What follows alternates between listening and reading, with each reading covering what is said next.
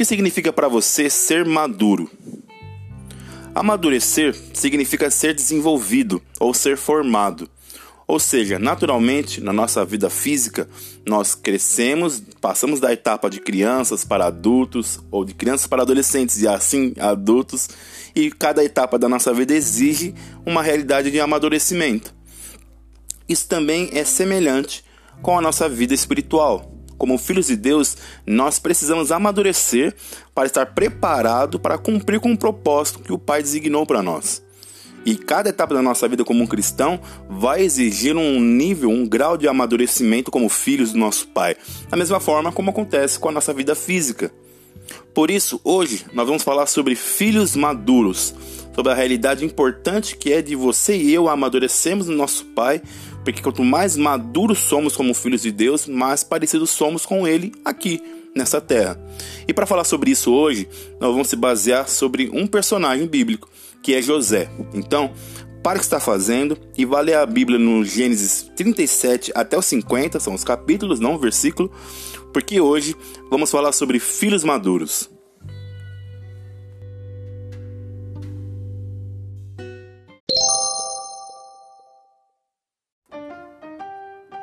Só reforçando, sim, são os capítulos. É muito importante você ler esses capítulos de Gênesis 37 até o capítulo 50, porque eles contam toda a história de José e é importante você saber quem foi José para entender os pontos que vão ser falados hoje no episódio.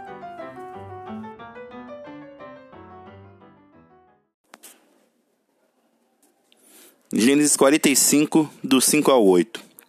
Agora não fiquem tristes, nem aborrecidos com vocês mesmos, por terem me vendido a fim de ter trazido para cá. Foi para salvar vidas que Deus me enviou na frente de vocês. Já houve dois anos de fome no mundo, e ainda haverá mais cinco anos em que ninguém vai preparar na, na terra, nem colher. Deus me enviou na frente de vocês a fim de que Ele, de um modo maravilhoso, salvasse a vida de vocês aqui, nesse país, e garantisse que vocês teriam descendentes. Portanto, não foram vocês que me mandaram para cá, mas foi Deus. Ele me pôs como o mais alto ministro do rei. Eu tomo conta do palácio dele e eu sou o governador de todo o Egito. Sem dúvida, José passou por maus bocados. Ele foi vendido, foi injuriado, foi caluniado, foi injustiçado, foi esquecido. E mesmo assim, a Bíblia nos mostra que esse jovem teve uma postura excepcional em todos esses momentos. Ele poderia muito bem se deitar com a mulher de Potifar, mas ele não o fez. Ele poderia muito bem ter se rebelado lá na cadeia, mas ele não o fez. E ele poderia muito bem se vingar dos irmãos dele quando ele teve oportunidade, mas ele também não fez isso. E tudo isso porque José era um filho maduro. José não era uma criancinha apenas. Ele passou da fase da criança, ele passou da fase da adolescência, ele estava amadurecendo como homem, como filho de Deus e como filho de Jacó. E por isso, toda vez que José teve a oportunidade de sair dos padrões eternos para a vida dele, ele não saiu, porque ele estava firmado na identidade dele de filho maduro.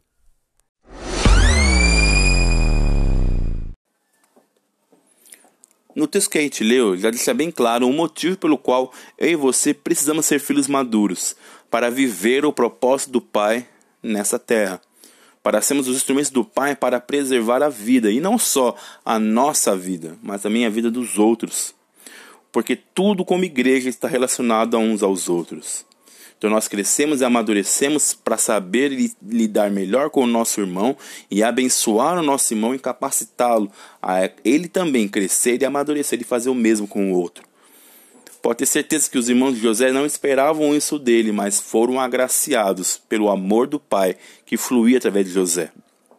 E filhos maduros são os que entenderam o papel, entenderam que as lutas não têm a ver com eles apenas, mas têm a ver com o propósito do pai entenderam que todo, tudo aquilo que passou de ruim e de bom tem a ver com o propósito do Pai, de levar ele a algum lugar e naquele lugar usá-lo como instrumento de vida e de poder para abençoar a todos.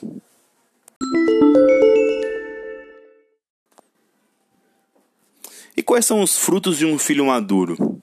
José nos mostra algum desses frutos. O primeiro deles é reconhecer os sonhos de Deus e compartilhar eles.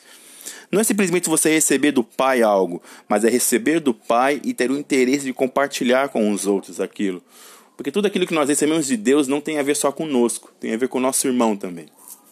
Um segundo ponto é que um filho maduro, ele tem firme a sua identidade. Nós pecamos porque por algum momento nós esquecemos quem nós somos. E é por isso que, esquecendo que somos filhos de Deus, abrimos brecha para o pecado. E por isso que José é um exemplo de um filho maduro. Porque mesmo tendo toda uma realidade propícia para o pecado, ele se manteve firme em quem ele era. E fugiu do, da tentação, fugiu ali da mulher de Potifar, mesmo nu, mesmo correndo por injúrias, mas ele não se deitou com ela, ele não pecou, porque ele sabia quem ele era. E isso fez toda a diferença.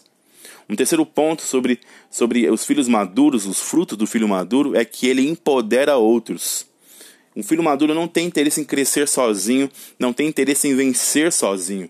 E é por isso que ele busca sempre que possível capacitar outros, para que, como ele, possam crescer e avançar e dar bons frutos. Porque vamos parar para pensar, o que é um filho maduro se não um pai? O que é um filho maduro se não é alguém que cresceu, amadureceu e se torna um pai? E agora ele também pode gerar vida, ele também pode empoderar outros. E por fim, um filho maduro é aquele que vive o propósito. É aquele que entende que todas as coisas cooperam para o bem daqueles que amam a Deus. Isso não quer dizer que ele não vai passar por lutas e não vai ter momentos de tristeza ou momentos de cansaço. Não. Isso quer dizer que mesmo assim, passando por lutas, por cansaços, por injúrias, ele confia no Pai, porque ele conhece o Pai e sabe que o Pai tem um propósito para ele.